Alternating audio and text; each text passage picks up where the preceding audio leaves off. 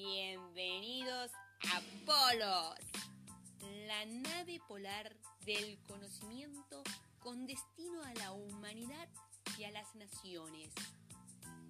Presten atención a lo que se viene.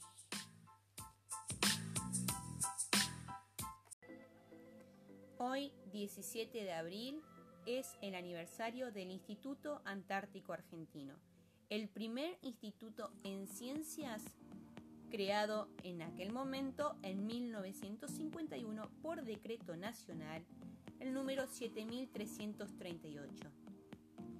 La idea del proyecto fue por Hernán Pujato y el presidente de aquel momento, Domingo Perón, decidió honrar a Pujato y Pujato le dio el nombre al instituto, Instituto Antártico Argentino. Fue establecido en una antigua residencia en el centro de Buenos Aires. Las instalaciones fueron dotadas de laboratorios de química, geología, un museo y taller de taxidermia, un laboratorio de fotografía, un gabinete de cartografía, una sala de conferencias y una biblioteca especializada. Cumpliendo con la presente misión, Pujato no olvidaba los planes futuros y para no retrasarlos irradiaba mensajes en los que insistía en la compra de un rompehielos para poder penetrar el mar de Weather. Las tareas continuaban. Ahora, ¿cómo podemos rescatar esta parte de la historia?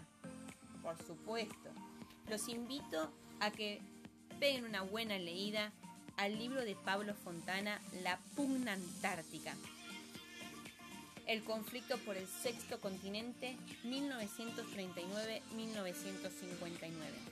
Es un libro muy interesante en que podemos rescatar varios aspectos históricos, no solo de Antártida, sino también del mundo y del país. Pero volviendo a esto, la creación del Instituto Antártico Argentino se da como siempre, gracias a la trayectoria y la puesta en acción de una idea. Hernán Pujato era un enterriano que nació en 1904. Se egresó del Colegio Militar de la Nación en 1924. Se desempeñó en el Regimiento 16 de Infantería de Montaña, lugar en el que se formó como esquiador y escalador militar, realizando diversos ascensos, entre los que se incluye el Aconcagua.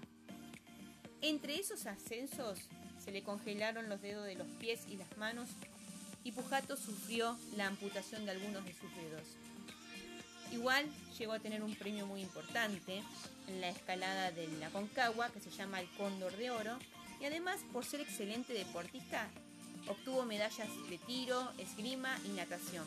Además era timonel piloto de planeador, piloto de avión, y bueno, y luego de egresar en la Escuela Superior de Guerra en 1938, fue destinado nuevamente al Centro de Instrucción de Montaña.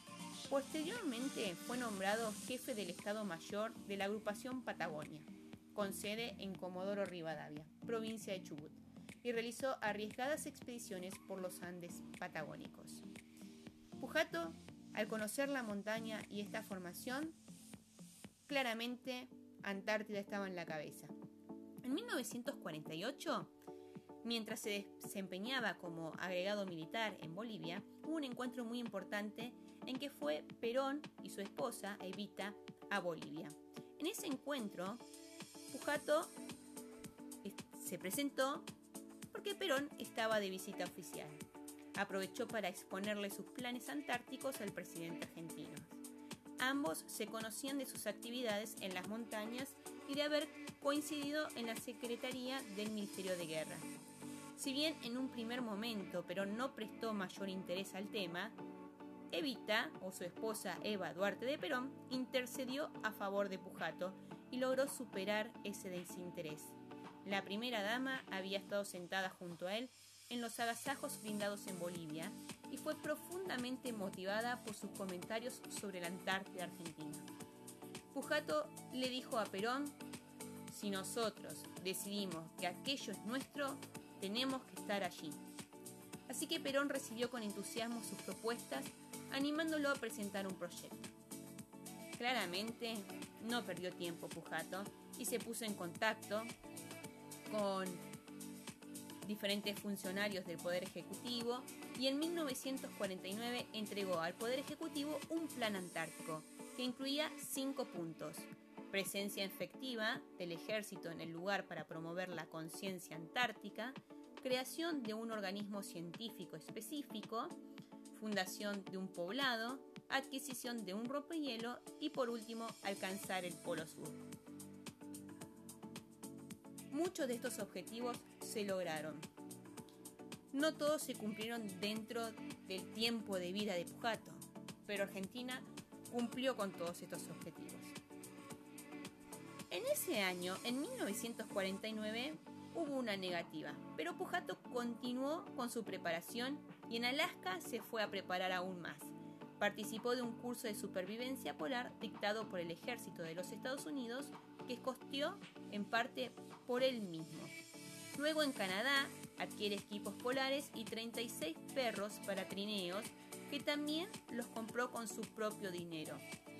Incluso a los descendientes de sus perros, Pujato después los lleva a la Antártida. Ya a principios de 1950 participó de los ejercicios polares de invierno del ejército sueco y en septiembre de ese año Perón le comunicó su interés por la realización de una expedición científica a la Antártida. Pujato escribió el plan de la misión que sería aprobado por el gabinete de ministros a pesar de la resistencia de algunos de ellos. El mayor obstáculo en aquel momento era que la Armada, la armada le presentaba bastante inconvenientes para poder colaborar con un buque que transportara sus hombres y equipos hasta Bahía Margarita en Antártida.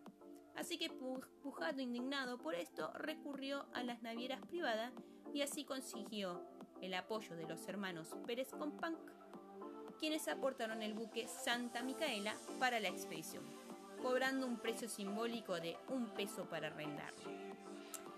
El 12 de febrero de 1951, el Santa Micaela zarpa del puerto de Buenos Aires. Se lleva adelante la primera expedición científica argentina a la Antártida.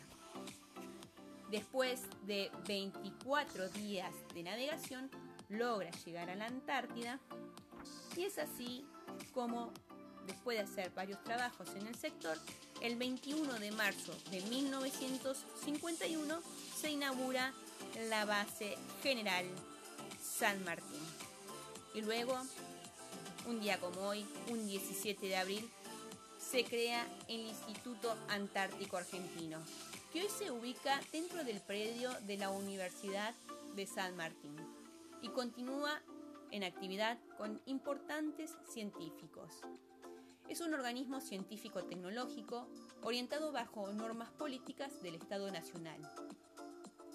El integrante activo de, de este instituto es ser parte del Sistema Nacional de Ciencia y Tecnología del Estado argentino y es pionero a nivel internacional en el desarrollo de investigación antártica. ¿Cuál es el propósito de este instituto? Por supuesto que sigue siendo el mismo que había creado en sus inicios Pujato. Desarrollar y definir, controlar, coordinar y difundir la actividad científico-tecnológica argentina en la Antártida, con el objetivo de respaldar los intereses argentinos en la región en el marco de la plena vigencia del Tratado Antártico y en estrecha comunicación con la comunidad científica nacional e internacional y la sociedad. El Instituto Antártico Argentino depende directamente de la Dirección Nacional del Antártico bajo la órbita de la Subsecretaría de Malvinas, Antártidas y Atlántico Sur de la Cancillería Argentina. Este instituto sigue en funcionamiento más allá de la decisión política de Argentina, gracias al gran trabajo que realizan los científicos. Y tanto Argentina como Antártida, en nuestra nueva era que estamos viviendo, es necesario trabajar en más ciencia con más calidad. Y la vida de un científico tarda en promedio unos 15 años. Ahora, los jóvenes argentinos o los jóvenes del planeta pensado en buscar un propósito en sus vidas basados en la ciencia? Pujato lo logró, porque él sabía lo que quería. Él tenía un propósito y se basó en la, en la ciencia. Antártida es un espacio de nuestro planeta destinado a la paz y a la ciencia. ¿Qué mejor para nuestro planeta poder comprender la importancia de estas regiones polares en el marco de la ciencia y la paz? Los invito a que sigamos tomando como ejemplo estos actores que son tan importantes no solo para la historia de la humanidad, sino también para nuestro planeta.